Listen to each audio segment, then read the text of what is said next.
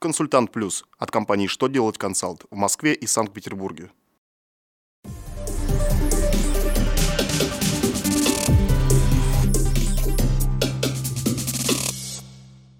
Добрый день! Для вас работает служба информации телеканала «Что делать ТВ» в студии Ольга Тихонова.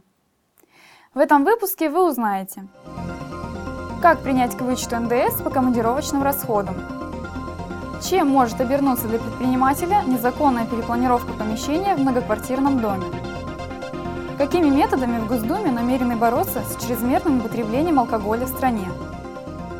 Итак, о самом главном по порядку.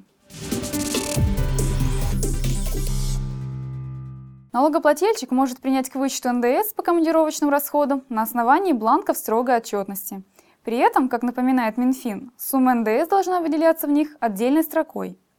К числу бланков строгой отчетности относится и маршрут квитанции электронного билета на самолет. При выделении в ней суммы налога соответствующим образом она может быть принята к вычету, но только после предоставления работникам организации отчета о служебной командировке. Для регистрации в книге покупок маршрут-квитанция должна быть распечатана на бумаге. В Госдуму поступил законопроект, авторы которого предлагают устранить пробел в законодательстве и ввести штрафы за незаконную перепланировку нежилых помещений в многоквартирных домах.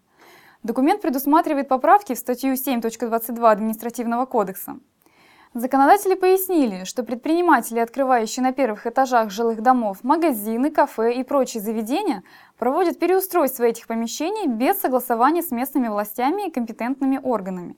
И при этом они не отвечают за допускаемые конструктивные нарушения, которые могут повлечь ухудшение состояния дома, его разрушение и причинение вреда его жильцам. Эксперты сомневаются в эффективности инициативы, называя штрафы, установленные в указанной статье Кодекса, слишком мягкими.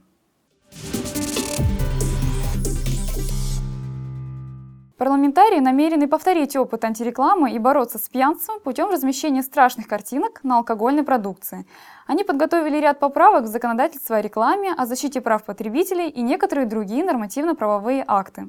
По словам авторов инициативы, далеко не все покупатели спиртных напитков и особенно молодежь осознают в полной мере вред, наносимый алкоголем. Предлагаемыми просветительскими методами депутаты хотят снизить количество потребляемого населением спиртного.